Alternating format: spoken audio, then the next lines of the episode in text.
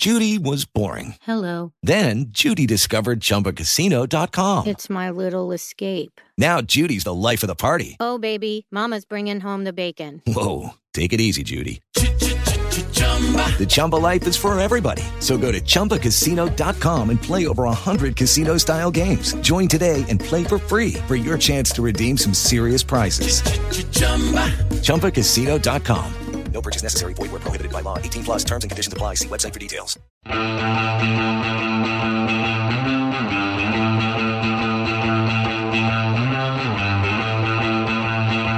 Las cápsulas de esto también es política con Mario Girón y Miguel Rodríguez.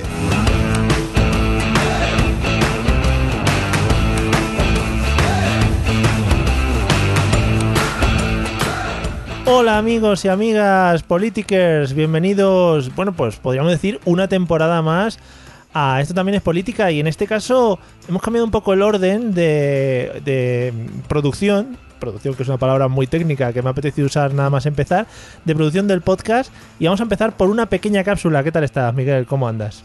Pues muy bien. Te voy a dar la mano te- para No, saludarte. favor, Hola, ¿qué tal? favor, ¿Cómo estás? joder, cómo me gusta tocarte. No se oye eso, y, pero bueno, como lo hemos dicho, la gente Eh, confía. Hombre, esperemos. Eh, para la próxima ya ponemos unos vídeos o algo. Sí, sí, sí, que es uno de los objetivos que nos pusimos el año pasado. Qué bueno que El muy bien, en- encantado, sí, hace un lustro. Eh, muy bien, encantado de volver aquí a esto también es política, a las, cap- a las cápsulas. A las cápsulas. esto también es política. Efectivamente. Y pues nada, deseando que, que llegue el momento de poder usar la palabra pertocar, que es una palabra Oh, que me ha gustado mucho este verano. Pertoquemos, pertoquemos y protocolicemos, que también se ha usado mucho en ámbitos un poco más deportivos, pero bueno, también nos podemos orientar hacia esos mundos. Bueno, porque esto también es política. Efectivamente, esto ya se puede usar para todo. Bueno, pues arrancamos nueva temporada. Eh, por cierto, felicidades porque cumplimos un año en agosto. No lo celebramos ni nada, pero bueno, yo te lo felicito. Bueno, tampoco los. A mí me ha dolido mucho que los, los telegrames no, no se hayan acordado. Ya, Eh, estaban de vacaciones y bueno, filosofando. Sí, que es lo y que pitufeando. pitufeando. bueno, en esta pequeña cápsula con la que arrancamos vamos a intentar hacer un pequeño repaso. Ya sabéis, las cápsulas son algo pequeño, mm, fácil, de fácil escucha y que te lo puede llevar a cualquier sitio. Yo qué sé, que estás en el Carrefour, pues muy bien para escucharlo ahí. Sí, sí. Eh, o en el parque. Por ejemplo. también para no tener que aguantar al niño mientras llora. Por ejemplo, Es una bien. cápsulita y muy rica. Paternidad a tope. Bueno, pues eso, vamos a intentar resumir un poquito lo que ha pasado este verano en los ámbitos políticos eh, nacionales, internacionales, incluso de otros planetas. Mm, sí, sí, por supuesto. Saludos a todos nuestros oyentes interestelares. Efectivamente. Imagínate que esto de las ondas algún día rebote en el espacio y se nos escuche en- donde haya otras per- no personas, no quiero denominarlas como personas. sí, otras cosas. Efectivamente. Bueno, pues cuando quieras empezamos porque si no nos metemos en un lío galáctico. Bueno, el primer tema que fue uno que en esta reunión pretemporada parece que mostraste como mucho, mm, Sí. ¿no? mucho interés. Que No me acuerdo. Mariano Rajoy declarando en la Audiencia Nacional por el caso Sí, Gürtel. Sí, sí, sí. Creo que además dio muchos datos. Sí, eh, que mi- mis apuntes concretamente se resumen en no sé. Creo que fue todo lo que respondió y también meterle alguna pullita a los abogados que le preguntaban, Claro. Porque Tiene iba de sobrado. Luego se defiende con el rollo de la retranca gale- galega. galega, Sí, fíjate. hombre, por favor. la retranca ga- gallega eh, y, Fala, con eso le va- y con eso le vale, ¿no?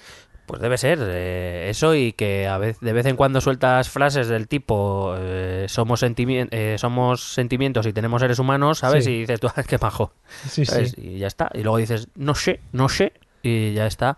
Y luego dice, hombre, esa pregunta desde luego, ¿sabes? Primero de parvulario, ¿eh? ¿Sabes? Cosas de este tipo que bueno. No, no, eso no, eso no. Que de hecho, ya en una, hasta el juez, el presidente del tribunal, tuvo que decir, bueno, ya, eh, está pasando.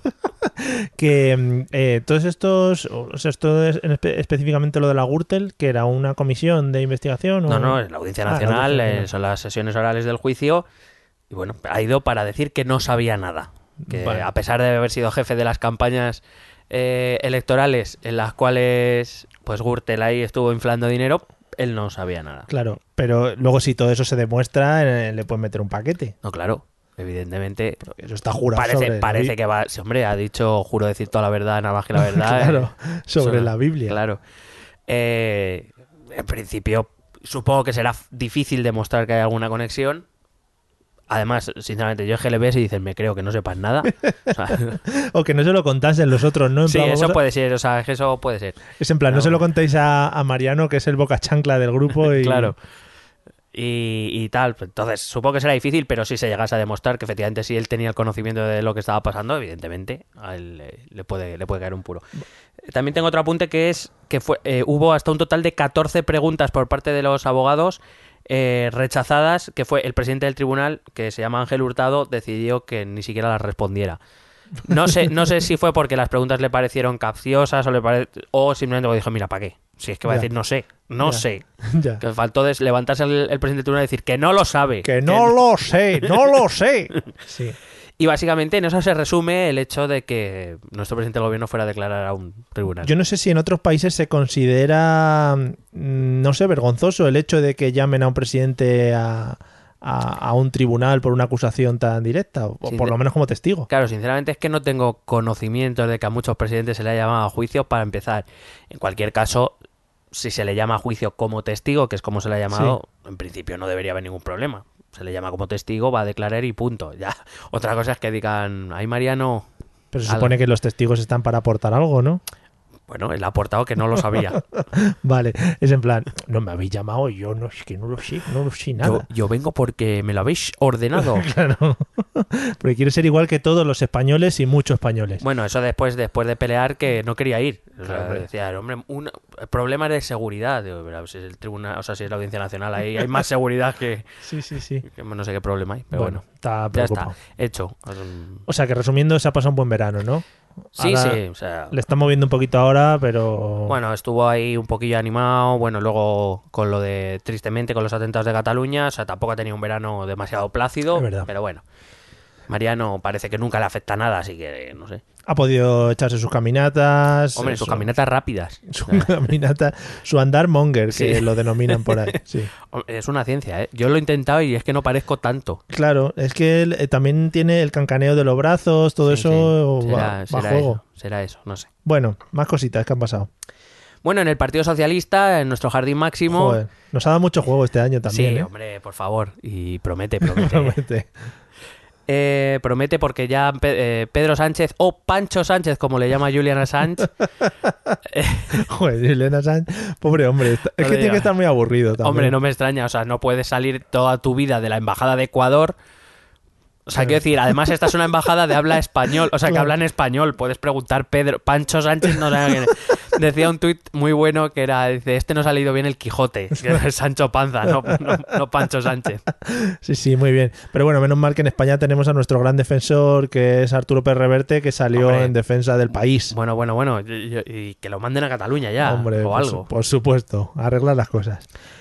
Eh, bueno, pues básicamente lo que, lo que está ocurriendo en el partido de Pancho Sánchez es, es que es que me gusta casi más Pancho Es Sánchez que, Pancho- Pedro, que Pedro. Pancho tiene como más, sí, más- Sí. además más internacional, lo puedes exportar a México No, claro, y, o y- México. Y si no, siempre te trae recuerdos de verano azul también. claro, ¿no? Pancho, es verdad, es verdad. Eh, bueno, básicamente es que, mm, como digo, se está empezando a meter en ese jardín de la plurinacionalidad, queriendo taparle un hueco a Podemos, entiendo que por ese lado, pero Mm. claro, luego le preguntan y todas las naciones son España. Sí, Cri, cri. Y eso, eh, como Dios se ha quedado. ya. Entonces, bueno, pues es algo que tendrán que aclarar. Aparte, eh, como ya avisamos, cuando hablábamos del Congreso Federal y todo lo demás, eh, se están celebrando las, las elecciones, las primarias territoriales. Mm, En algunos sitios le está saliendo bien a Pedro Sánchez, como por ejemplo en La Rioja o en Cantabria, donde sus candidatos han conseguido la Secretaría General, en otros no tanto. Por ejemplo, Chimo Puig ha revalidado como líder del Sí. PSOE valenciano, incluso a pesar de que, eh, si recuerdas, en las primarias socialistas ganó Pedro Sánchez eh, por encima de, Chimo, del- de, de Susana Díaz, que era la candidata a la que apoyaba a Chimo Puig. mm. En Extremadura ha vuelto a revalidar Fernández Vara, o sea que tiene, tiene luces y sombras ahí el hombre. Bueno. Queda Andalucía de momento, aunque supongo que ahí no habrá ningún problema para que Susana revalide. Y sobre todo deberíamos prestar atención a lo que ocurre en la Federación de Madrid, donde ha vuelto el que siempre vuelve, Tomás Gómez. Hombre, Tomasete. No es que se presente el mismo, pero cada vez que hay, hay un huequito, Tomás Gómez viene a liarla un poquito parda. Os recuerdo que Tomás Gómez fue al que Pedro Sánchez, nada más llegar a la Secretaría General en 2014, decidió Charlie cambiar la cerradura del despacho. Efectivamente. Está ahí como en la puerta, ¿no? En plan, ¿tenéis algo para mí? Que voy, que entro, ¿eh? Que entro. Sí, uy, uy, uy, aquí huele raro, Uy, ¿eh? venga, Uy, uy, voy a ver si puedo hacer algo aquí. El problema está en que creo que la actual secretaria general, que es Sara Hernández, si no recuerdo mal, eh, parece que se ha alejado un poco de Pedro Sánchez también, entonces eh, va a haber bastantes candidatos. Si no tengo mal entendido, puede haber entre 5 y 9 candidatos a la, a la Secretaría General del Partido de Madrid, lo cual eso puede crear ahí un poquito de, de temita al que estaremos atentos. Hombre, sí, sí, por si vuelven a, a- a llenar el jardín de flores y tienen que volver a, a cortarlo de nuevo, como pasó el... Todo el- sea, claro, todo sea que, que Forocoches tenga que volver a enviar pizzas Hombre, masivamente. Están preparados ya, están preparados porque dicen, joder, échate aquí unas pizzas buenas, que Eh. para pasar una buena noche aquí en Ferraz siempre está bien. Eh, pues nada, ya te, te digo, estaremos atentos del jardín máximo del PSOE a ver si lo siguen cultivando. Bueno, el tercer tema es la que salía en el aeropuerto de Barcelona. Muy rico, me gusta a mí eso. El tema de Eulen. Eh, me encanta porque además no sé, no sé quién decía, si era un sindicato de policía, no sé qué, dice, eso pasa por privatizar los servicios públicos. Claro, es lo que tiene.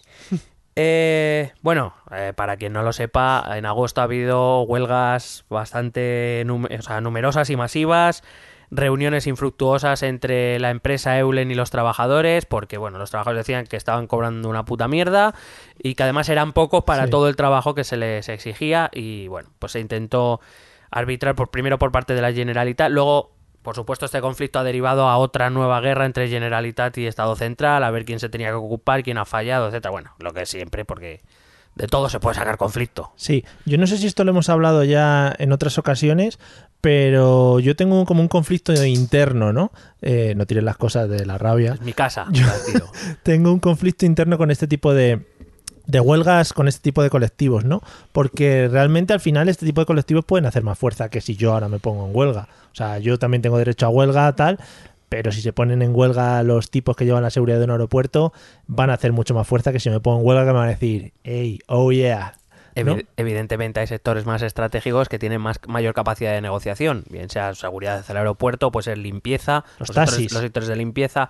Bueno, los sectores de los taxis, Oh, quiero decir, eh, las últimas huelgas que hemos visto, por lo menos aquí en Madrid, si hay huelga de taxi, pues coges un Cabify.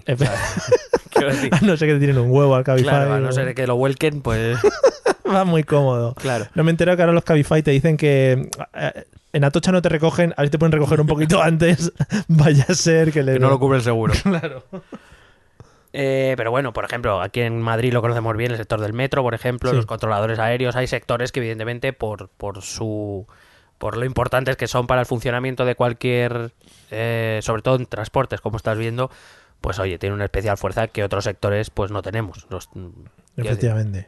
y también es verdad que tiene una unidad a lo mejor que otros sectores no tenemos. También. Es decir, em, yo puedo decir que en el sector, por ejemplo, del profesorado, aquí convocas una huelga y pues no sé, depende como el día, te siguen tres o, cien. Ya. O sea que... Bueno, pues nada. eh, al final les pusieron un arbitraje por parte del Estado. Eh, al final el Estado eh, eh, puso a un, a un árbitro que decidió que... que Del elaboró- colegio Sí, cántabro. sí. Eh, Martínez Munuera, creo. Em, que decidió, bueno, elaboró un laudo. Un laudo es un, eh, digamos, una especie de orden que deben acatar las dos partes cuando se someten a ese arbitraje. Que bueno, venía a decir que básicamente se subiera el sueldo a todos los empleados en 200 euros mensuales Ujú. y que además se contratara entre 25 y dependiendo de la época, entre 25 y 75 trabajadores más para cubrir lo que se necesitaba. Eulen ha dicho que le parecía mucho, y, pero bueno, que lo va a acatar. Y los trabajadores han dicho que muy bien que en octubre vuelven a las huelgas. ya. En principio no deberían poder volver a la huelga por, a la, a la huelga por los mismos motivos, porque como digo, el laudo es de obligado cumplimiento, pero bueno, ya se inventarán otro y ya está. Pues muy bien. Oye, fenomenal. Nos pasamos por el forro las normas eh, en este juego, digamos, de la huelga entre empresario y trabajador. Y pues nada, estaremos atentos a ver qué hacen los de Eulen también. Sí, solo eh, aportar que me gustó mucho que la Asamblea Nacional de Cataluña, la ANC y la y Omnium Cultural, estas dos grandes entidades sociales eh, catalanas pro-independentistas, eh, llegaron al aeropuerto a repartir folletos en los que decía que Eulen era amiga del gobierno y que por eso solo había huelga en Cataluña. O sea, que era una conspiración contra, contra la Cataluña independiente, Sí, sí, sí, básicamente, sí. para, ¿no? Porque ya utilizan como todo, ¿no? De para... Sí, no me había dado cuenta vale, yo. vale. Sí, Vale. bueno, lo, lo que eh, básicamente aclarar, no me da, hoy no Hoy toca meternos no, en sí, el sí. tema independentista, sé, sé que todos lo estáis esperando, pero sabéis que en este podcast nos gusta la- un poco la prudencia, vamos, sobre todo vamos a ver qué pasa Sí, Hoy- Esta- estamos grabando hoy día 11 de septiembre. Claro, estamos grabando la diada, queremos saber también qué pasa, así que probablemente hablaremos de Cataluña muy pronto, hablaremos varias veces, porque luego llegará el 1 y todo esto, Sí, pero bueno, calma, Calma, calma, calma. Nos iremos a Barcelona a retransmitirlo en directo. Sí. Así nos ganamos alguna corre- colleja. Correcto. Eh, bueno, soy- simplemente aclarar que también hubo amenazas de huelga en los aeropuertos de Madrid Sí. y de Mallorca, solo que las empresas que se encargan de la seguridad de Mallorca y Madrid, que las tengo por aquí, que son Tablise y Prosegur, decidieron negociar con los trabajadores y llegar a un acuerdo, que por eso no hubo huelgas, pero no Claro. por decir, no porque hubiera un contubernio judeo-masónico solo contra, contra la Cataluña independentista. Bueno, pues nada, ya estaremos atentos a ver qué pasa en octubre con los amigos de Eulen, a ver si no bloquean el aeropuerto del Prat.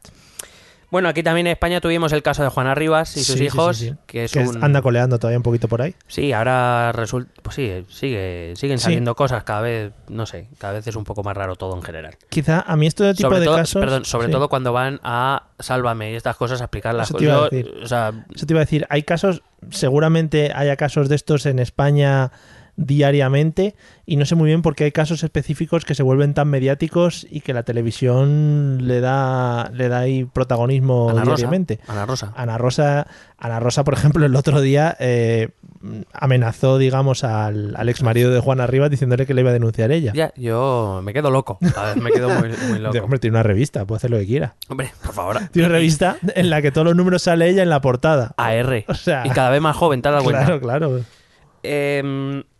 Bueno, sinceramente es un caso, em, pues como bien has dicho, primero es un caso judicial, y evidentemente de leyes, no, no vamos a saber nosotros ni nadie más que los propios jueces. Sí. Eh, entiendo.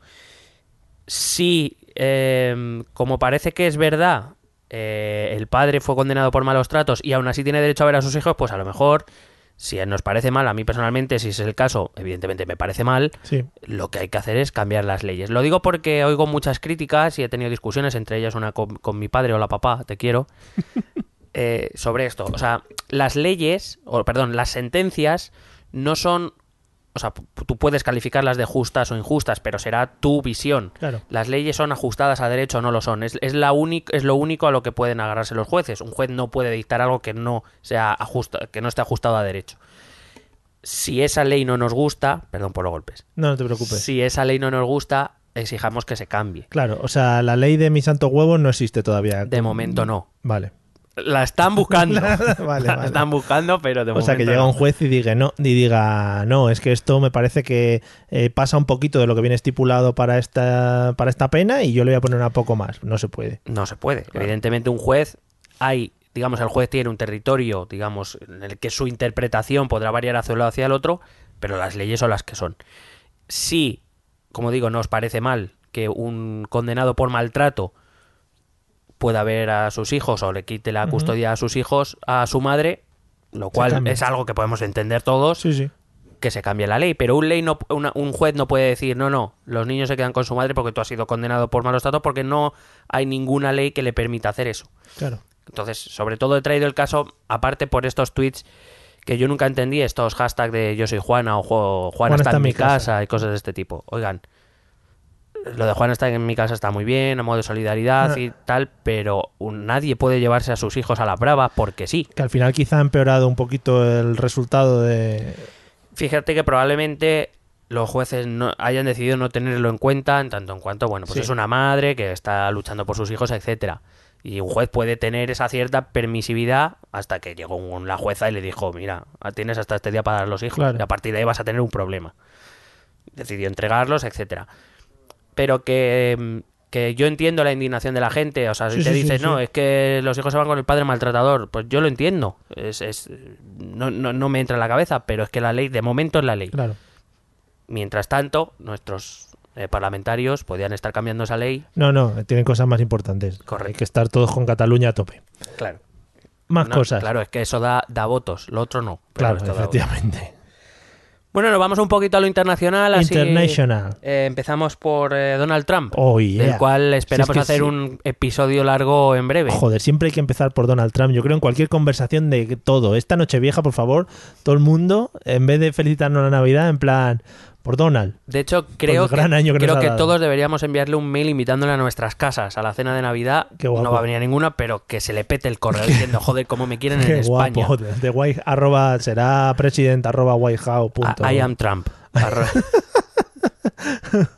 Qué guapo. Bueno, Trump, que como digo, espero que Mario que hagamos un capítulo largo sobre Joder, Donald Trump en breve porque tiene muchos frentes abiertos, Hombre. muchos, muchos. Sí, sí.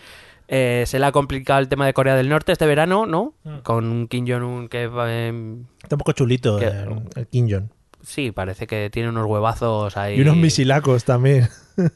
Eh, ¿Has visto? Eh, hay un gráfico muy bueno que se ve eh, dónde, hasta dónde se supone que llegan los Sí. misiles de Corea del Norte y hace como una curva que justo, justo, justo pasa por Francia y deja a España fuera. Claro, hombre. Es como So- man- y nosotros nos libramos, claro que sí. Somos Pues está. amigos de Kim Jong. Hombre, claro, por favor. Además tiene, tiene una cuenta en español, un fake norcoreano que, le- Hombre. por favor, le tiene ahí... Yo lo flipo con los misiles de este hombre y con los misiles de Corea del Norte porque se le ir acoplando cosas. En plan, no, no, ya el misil ultramarítimo este que tiene, le han acoplado, no sé, que ve un bomba nuclear de la hostia, de la leche. Sí, pero lo, o sea, lo mejor de todo es que hace dos meses se le caían al mar y ahora ya son transcontinentales. O sea, Sí, es impresionante sí. La, la- ¿no? la, la técnica. Lo puede lanzar con una precisión que, vamos, le cae a Trump en el peluquín este que me lleva en el flequillo. Loco. Bueno, sí.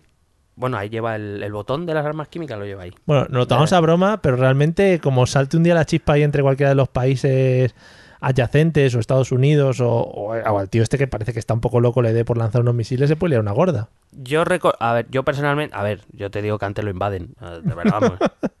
y, y ahí no le duelen prendas Sí, a sí, sí. Donald. De todas maneras, yo por ejemplo no entiendo muy bien el papel que está jugando China, porque es que hasta Rusia está diciendo, oye, ya, ¿no? ¿O qué? sí. Lo que pasa es que China, China lo que teme es que eh, Corea del Norte sea una, no quiere, por decirlo de algún modo, no quiere eh, resoluciones militares, porque lo que teme es que el ejército se le meta por Corea del Norte. Claro.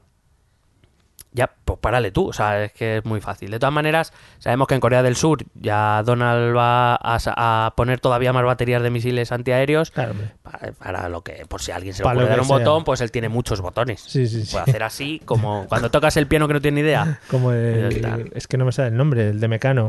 Hombre, Nacho, Nacho Cano. Nacho Cano. Nacho Cano. Sí, que tampoco tenía mucha idea, ¿no? No, no, aporreaba. La Al final la música esta era muy de aporrear teclados. Sí, no, y de, y de rima bueno, machadiana, ¿no? Sí, sí, muy bonito. Casi como Lorca eh, en marcha en Nueva York y los jamones son de York. ¿no? Efectivamente. O sea, yo con eso redondearía todo el episodio. Bueno, eh, Donald también tiene el tema. esto el tema lo ha abierto él. Mm. Así de repente ha salido por petenas y ha dicho que va a, mandar- va a volver a mandar más soldados a Afganistán. Ah, claro. Es verdad que Afganistán, y eh, en el episodio de esta semana que vamos a hablar sobre terrorismo, va a salir el tema de Afganistán brevemente, pero va a salir porque en Afganistán, que se suponía que la guerra ya había acabado, que los talibanes ya habían Mm. se habían quedado en una parte pequeña del, terror, del terreno, pues parece ser que no es tanto y que los talibanes siguen teniendo controlado buena parte del terreno, así que por lo visto Donald cree que hay que volver. Claro. Vamos a liarla otra vez por ahí por Afganistán. Eh, espera, porque a veces no entiendo ni mi letra. Eh, ah, bueno, eh, fabuloso. Bueno, desgraciadamente Estados Unidos y toda la costa del Caribe están viviendo momentos eh, difíciles. Sí. Ya vino Irma, o Irma es la de ahora. Irma, es la de ahora. Ya, pues entonces ya vino otro, Harvey, Harvey. Harvey, sí.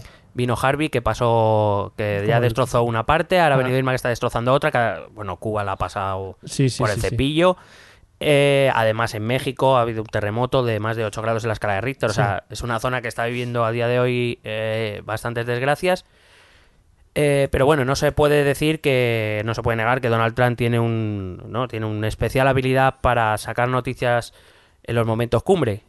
Mm, horas antes de que Harvey tocara la costa estadounidense, decidió indultar al sheriff Arpaio, el sheriff Sí. más eh, xenófobo y racista que te puedes echar a la cara. Ese que en su cárcel, la cárcel que dirigía, vestía a los latinos convictos con eh, ropa interior rosa. Muy bonito. Muy bonito. Joder. Era, es que estaba patrocinado. Sí, por Ausonia. no, Sonia. Sí, sí. No, ha, ha tenido también alguna polémica porque no ha dejado su campo de golf de no sé si de Miami o algo así para que se alojara la gente. Ha dicho, El no, mar no, a lago, claro. Aquí, Da- Que aquí no entres chusma, por favor. No, no. por- que me lo ensucian. Sí, sí, Eh, sí. va a venir un huracán. Sí, O sí. Y bueno, que no se nos olvide el tema, y aprovecho y ya lo conecto, el tema a Estados Unidos-Venezuela. Oh, yeah. También otro frente abierto Sí, muy rico. Donald Trump ya ha dejado dicho que para solucionar lo que está pasando en Venezuela, él tiene abiertas todas las opciones. Eso significa cliqui cliqui, Hombre, pistolicas. ya. Eh, va- yo creo que debería ir uno a uno. Es decir, eh, Kim Jong, eh, first, you. Second, Madur, you. Wait a moment. Es que le está, le está, se le está acumulando el trabajo. Claro, quiere, quiere, pues eso, como los antiguos conquistadores, coño. Mira, Carlos V empezó con una tontería así y al final se puso, se puso y mira, Y un imperio. ala, y a correr. Pues este igual.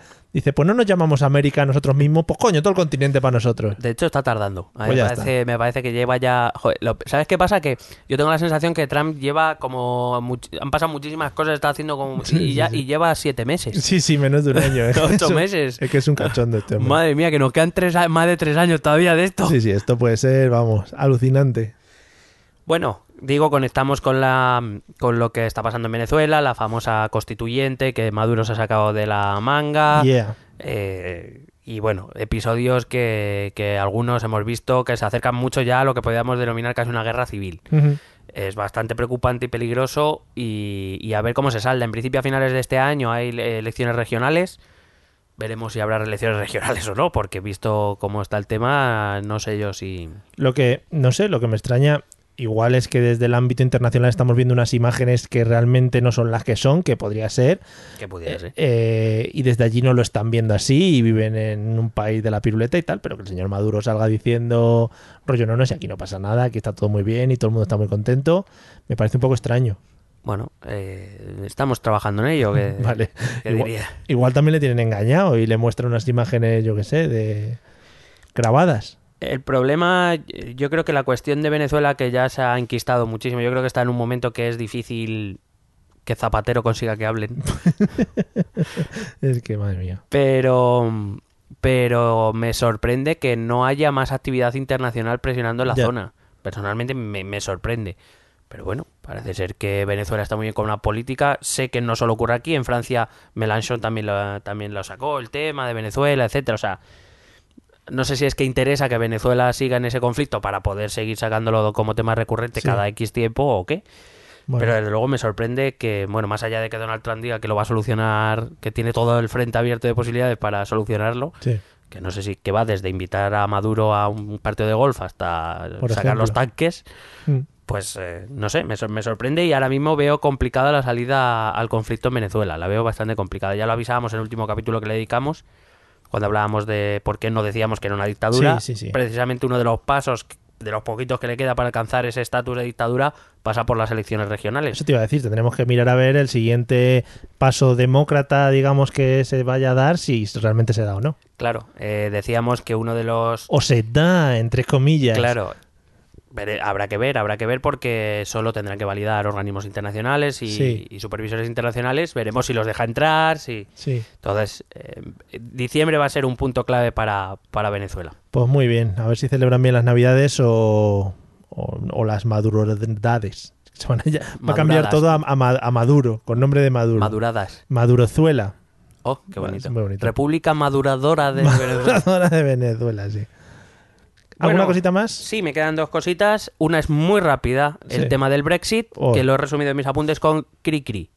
Ahí estamos, ¿no? Sí. Bueno, es que era verano. El verano también No, sí. para descansar. Sí, sí, pues otra cosa igual, que tenemos- tienen dos años y ya llevamos ocho meses y aquí no, de momento nada de nada. Bueno, esto en el último momento, esto es como cuando te preparas un examen que en el último Sí. momento lo haces todo muy rápido. No lo veo yo tan fácil, pero bueno.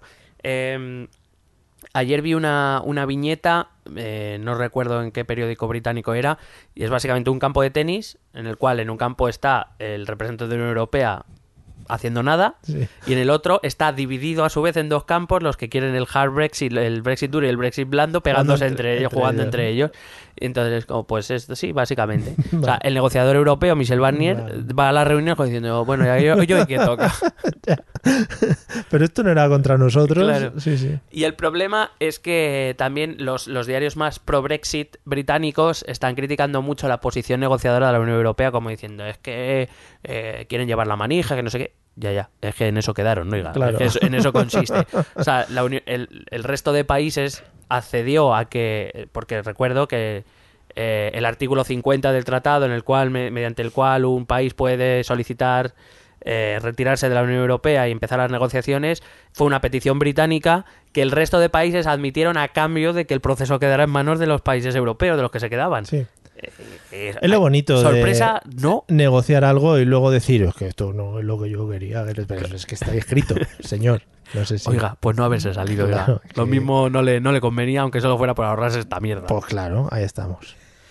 Bueno, y la nota desgraciada del verano, que fueron los atentados de Barcelona.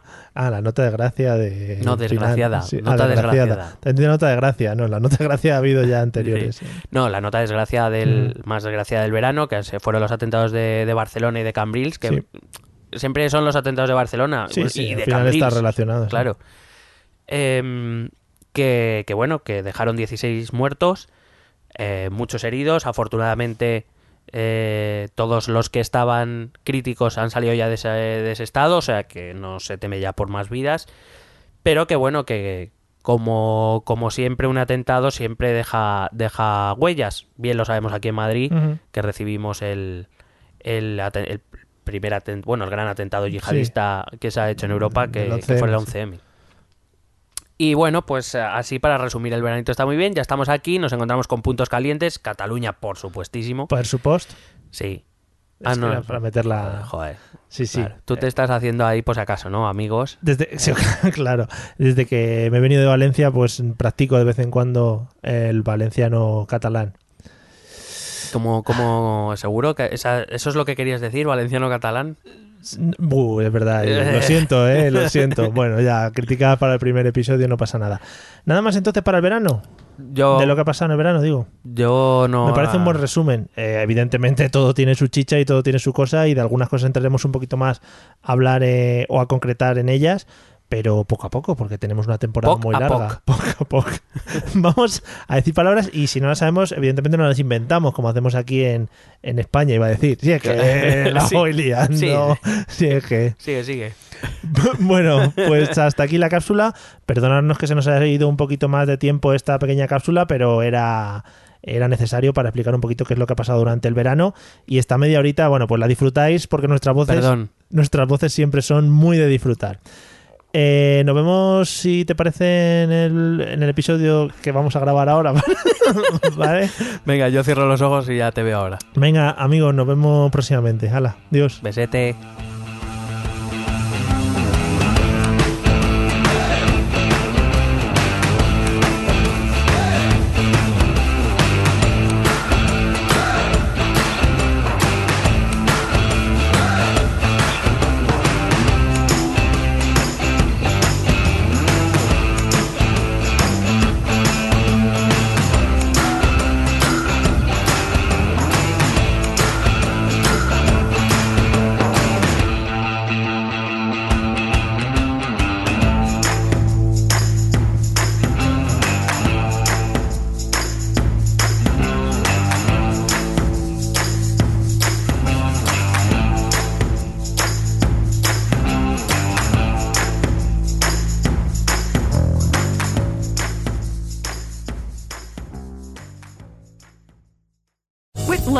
Land slots, you can get lucky just about anywhere. Dearly beloved, we are gathered here today to. Has anyone seen the bride and groom? Sorry, sorry, we're here. We were getting lucky in the limo and we lost track of time. No, Lucky Land Casino, with cash prizes that add up quicker than a guest registry. In that case, I pronounce you lucky. Play for free at LuckyLandSlots.com. Daily bonuses are waiting. No purchase necessary. Void where prohibited by law. 18 plus. Terms and conditions apply. See website for details.